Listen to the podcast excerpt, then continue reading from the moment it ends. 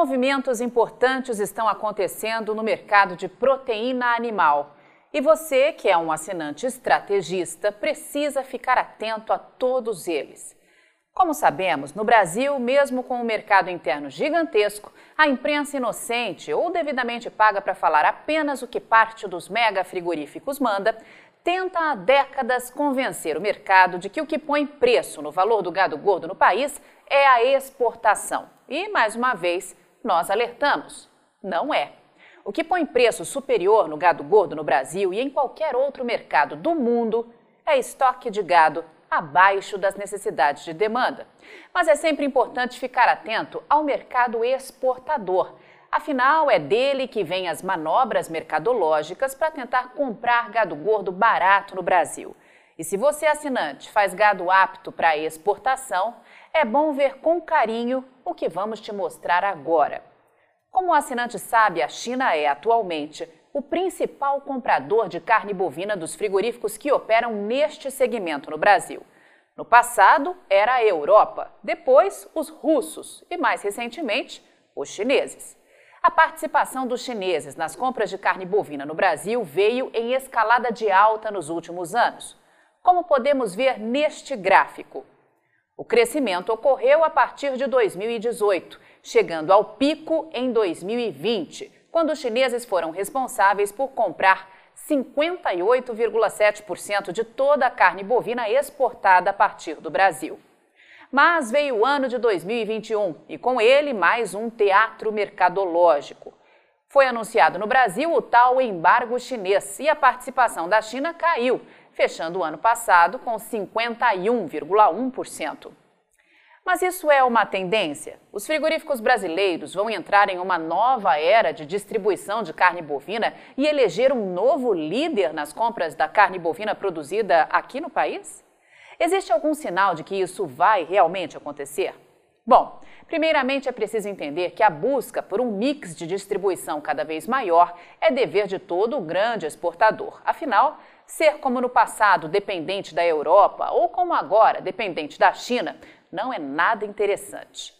Olhando apenas o primeiro bimestre de 2022, observamos que os importadores chineses compraram 48% de toda a carne bovina exportada a partir do Brasil. Pelo novo estudo da equipe de pecuária de corte da Rural Business, nos primeiros dois meses de 2022, os importadores chineses compraram 139.710 toneladas de carne bovina, deixando nos cofres dos exportadores 875 milhões 130 mil dólares, ou o mais importante para essas empresas frigoríficas, 4 bilhões e 700 milhões de reais. Já para Hong Kong, onde o destino também é carne bovina para a China, foram embarcadas 20.390 toneladas, um recuo de 40,9% em um ano o investimento desses importadores foi de 68 milhões 790 mil dólares, ou 369 milhões 370 mil reais no mesmo intervalo. Portanto, na leitura correta de demanda para a China, quando se junta China e Hong Kong, os embarques de carne bovina somaram 160.100 toneladas, com um ganho de 4,7%, o maior da história e com 47,9% de tudo que foi exportado no primeiro bimestre do ano, tendo como destino o mercado chinês. O mix de distribuição da carne bovina exportada a partir do Brasil está mudando. Os números oficiais do Ministério da Economia investigados pela Rural Business revelam ainda que essas empresas frigoríficas brasileiras fecharam o período com um faturamento de 943 milhões 930 mil dólares ou o mais importante para o departamento financeiro dessas empresas, 5 bilhões e 70 milhões de reais, a um câmbio médio de R$ 5,36, gerando um aumento de 39,3% em um ano, um novo recorde. É preciso ficar atento às oportunidades desses frigoríficos brasileiros em outros mercados, ao gigante mercado interno e ao crescimento da demanda pelas carnes premium. É preciso ficar atento aos movimentos de crescimento dos países que compõem o Sudeste Asiático, como, por exemplo, Brunei, Camboja, Filipinas, Indonésia, Laos, Malásia, Mianmar, Singapura, Tailândia, Timor-Leste e Vietnã, que juntos vêm aumentando o volume de compras no Brasil. Em apenas um ano, esse volume cresceu quase 40%. Em dólar, a receita dos frigoríficos exportadores brasileiros com esses mercados cresceu 74,2%.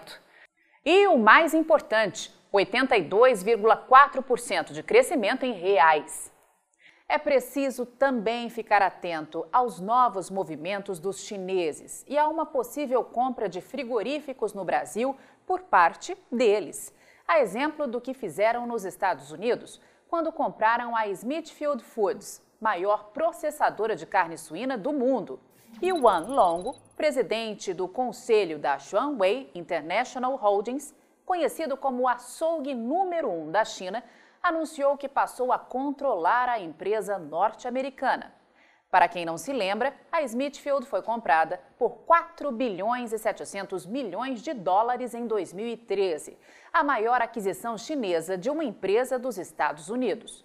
Na nossa visão, o negócio reflete as primeiras mudanças na indústria global de carne e novos movimentos importantes nesse tabuleiro podem vir por aí. Quem é do agronegócio já está acostumado a ver as análises de mercado da Rural Business nas redes sociais. E agora vai poder ver as famosas análises de áreas estratégicas para os mercados de soja, milho e boi no celular. E além dos vídeos diários, você pode consultar gráficos personalizados por períodos e ver cotações por estado em tempo real. Afinal, são mercados que mudam em questão de minutos. E assinar RB Vídeo é simples, fácil e rápido. São apenas três passos. 1. Um, informe seu CPF e crie uma senha. 2 escolha o plano que melhor atende suas necessidades. 3. Faça seu cadastro completo e pronto. Agora é só acessar RB Vídeo, baixar o aplicativo, assistir às análises e ter acesso a cotações e oscilações por estado nos mercados de soja, milho e boi. Tudo isso de onde você estiver e até de modo offline, caso esteja em região fora da cobertura da internet. Assine a partir de R$ 9,90 e garanta já o preço promocional de lançamento. Rural Business, o amanhã do agronegócio, hoje.